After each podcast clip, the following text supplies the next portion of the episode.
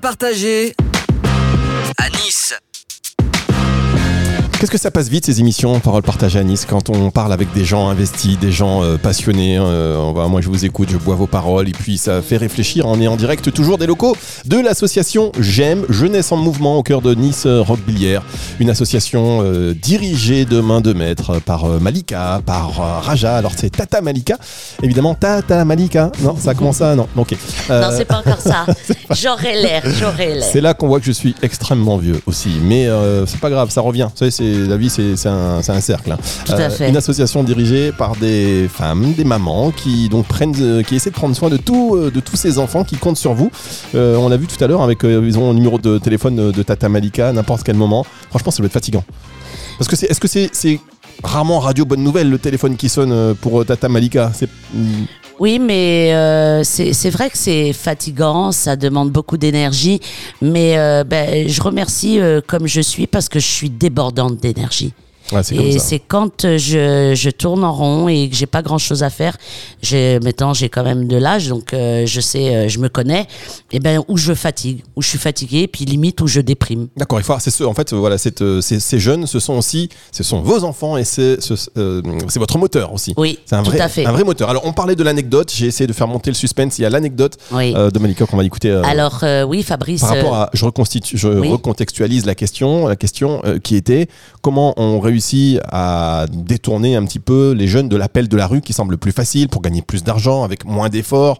Euh, c'est plus risqué, mais comment on leur dit non mais voilà il y a un chemin qui est peut-être, euh, ben, qui tu vas gagner peut-être un peu moins d'argent, euh, qui est plus rigoureux, qui demande peut-être plus d'efforts, mais qui va t'apporter beaucoup plus. Comment comment vous faites? Alors oui, donc il y en a une qui me passe là par la tête malgré que voilà il y en a il y en a il y en a pas mal puisque comme je l'ai toujours expliqué au- autour de moi, nous les jeunes qu'on essaye d'attraper à Gem, enfin qu'on essaye d'attraper, qu'on essaye de les aider à s'en sortir, hein, on va pas se leurrer, oui c'est des jeunes et ben oui euh, qui font des bêtises, euh, qui essayent par tous les moyens de gagner de l'argent comme tu le dis Fabrice facilement. Et euh, c'est compliqué, mais pareil c'est la même chose, il faut du temps du temps et avec le temps et en leur parlant tous les jours, tout le temps, un, jour ou l'autre, ils ont le déclic. Pour n'importe quel enfant, de toute façon, tôt ou tard, ils ont un déclic. Et j'ai le souvenir, à l'époque, mon secteur, c'était beaucoup pasteur en médiation quand je travaillais sur une autre association. Et j'ai vu ces jeunes grandir je les ai vus en centre aéré je les ai vus à l'école primaire. Et une fois je les vois euh, je les vois bah, faire ce qu'il ne faut pas faire hein. Euh, on va pas on va pas faire de dessin on sait de quoi on parle. Et euh, donc je voulais pas le blesser je voulais pas lui en parler directement mais euh, mais il l'a très bien lu dans mes yeux et dans mon regard parce que je suis très expressif que ça me plaisait pas de le voir comme ça. Et un jour euh, il m'a dit euh, il m'a dit Malika je sais que tu es déçue. Et je lui dis non la question n'est pas que je sois déçue. C'est pas ça le problème. C'est que je suis en train de te regarder et je vois que tu es en train de gâcher ton avenir. Oui tu es mineur. Oui oui on te dit les grands pour ceux qui t'ont placé là que ouais bah tu iras pas en prison parce que tu es mineur. Mais n'oublie pas, t'es quand même fiché, tu seras sali dans tous les cas. J'ai dit tu vois moi, je suis une femme. C'est toujours plus compliqué une femme dans un quartier. Malgré qu'à Paris, je leur dis tous que je n'ai pas grandi dans les banlieues parisiennes, mais c'est dans arrivé à Nice que j'ai commencé à connaître les quartiers, ce qu'on appelle les quartiers, nous à Paris les banlieues parisiennes. Et ça me plaît de travailler dans les quartiers parce que il y a une chaleur humaine, il y a beaucoup de choses.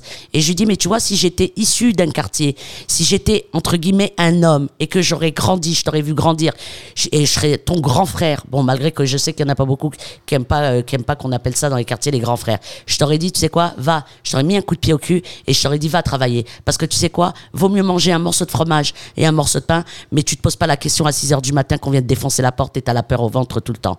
Ça l'a marqué. Peut-être six mois après, je le croise sur le secteur route de Turin, où à l'époque, il y avait une brasserie à, à Pont-Michel, à Leclerc, où j'étais posé avec mes collègues médiateurs. Et donc, quand il vient me faire la bise, euh, je lui dis, tiens, t'as changé de secteur, en parlant par rapport à son business. Et il m'a dit, non, Malika, à l'oreille, évidemment, pas devant mes collègues. Il m'a dit, la dernière fois, il y a, ce que tu m'as dit, ça m'a touché, parce que j'ai été dur dans les mots. Je lui dis, pour moi, malgré que je n'accepte pas la prostitution, mais les grands qui te mettent là, ils te prostituent. Et il n'a pas aimé ce mot, enfin il l'a pas aimé, ça l'a travaillé. Et dans mon oreille, il m'a dit, Malika, ce que tu m'as dit l'autre fois, ça m'a touché parce que en vérité, bah, je suis pas une prostituée quoi.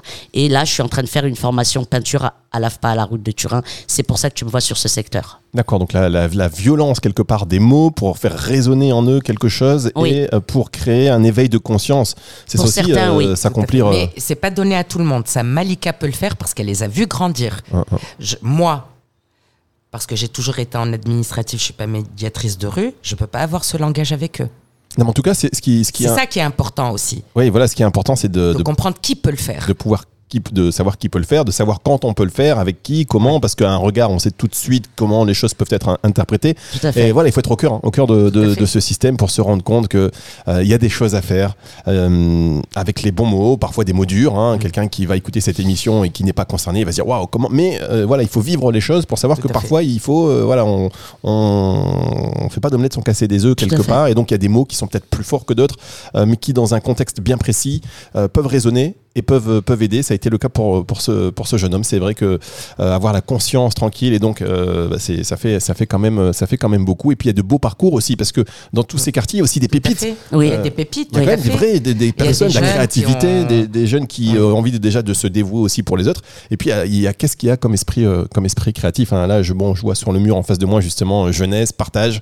Donc forcément avec parole partagée à Nice, euh, ça, ça résonne. Est-ce que vous avez des exemples comme ça de, de jeunes issus de, de- ce quartier euh, qui ont euh, pu euh, avoir des parcours euh, qu'on n'espérait pas forcément au, dé- au- au départ Bien sûr qu'il y en a. a d'ailleurs il y a une maman qui est qui est impliquée à l'association J'aime dès que dès qu'on fait des animations de quartier, des manifestations, dont sa fille Lila, dont sa fille et fait du handball et en a fait son métier, enfin son métier, voilà. Et, et elle est partie en Corse, elle est dans des grands clubs. Oui, il y a des jeunes qui réussissent. Moi, il y a des jeunes que j'ai vus au collège qui sont pas forcément sortis euh, avec un brevet ou pas forcément sortis avec les notes qu'il fallait.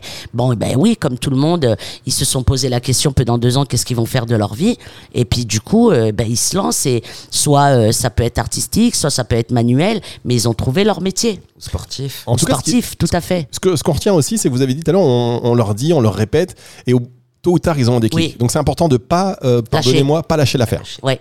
En bout d'un moment, ça résonne. Et si on peut aussi, en tant que parents, se poser la question, des fois on a l'impression que nos enfants ne nous écoutent pas, euh, eh bien voilà, il faut continuer. Et à un moment donné, dans Ça un parle. parcours de vie, euh, une action, un mot, et et il y a le déclic qui, euh, qui s'enclenche. Bon, écoutez, euh, on va se diriger vers la fin de cette émission, mais pas tout à fait, puisqu'on va quand même évoquer euh, cette fameuse euh, date symbolique du 31 décembre. On fait une dernière pause et on se retrouve juste après ceci.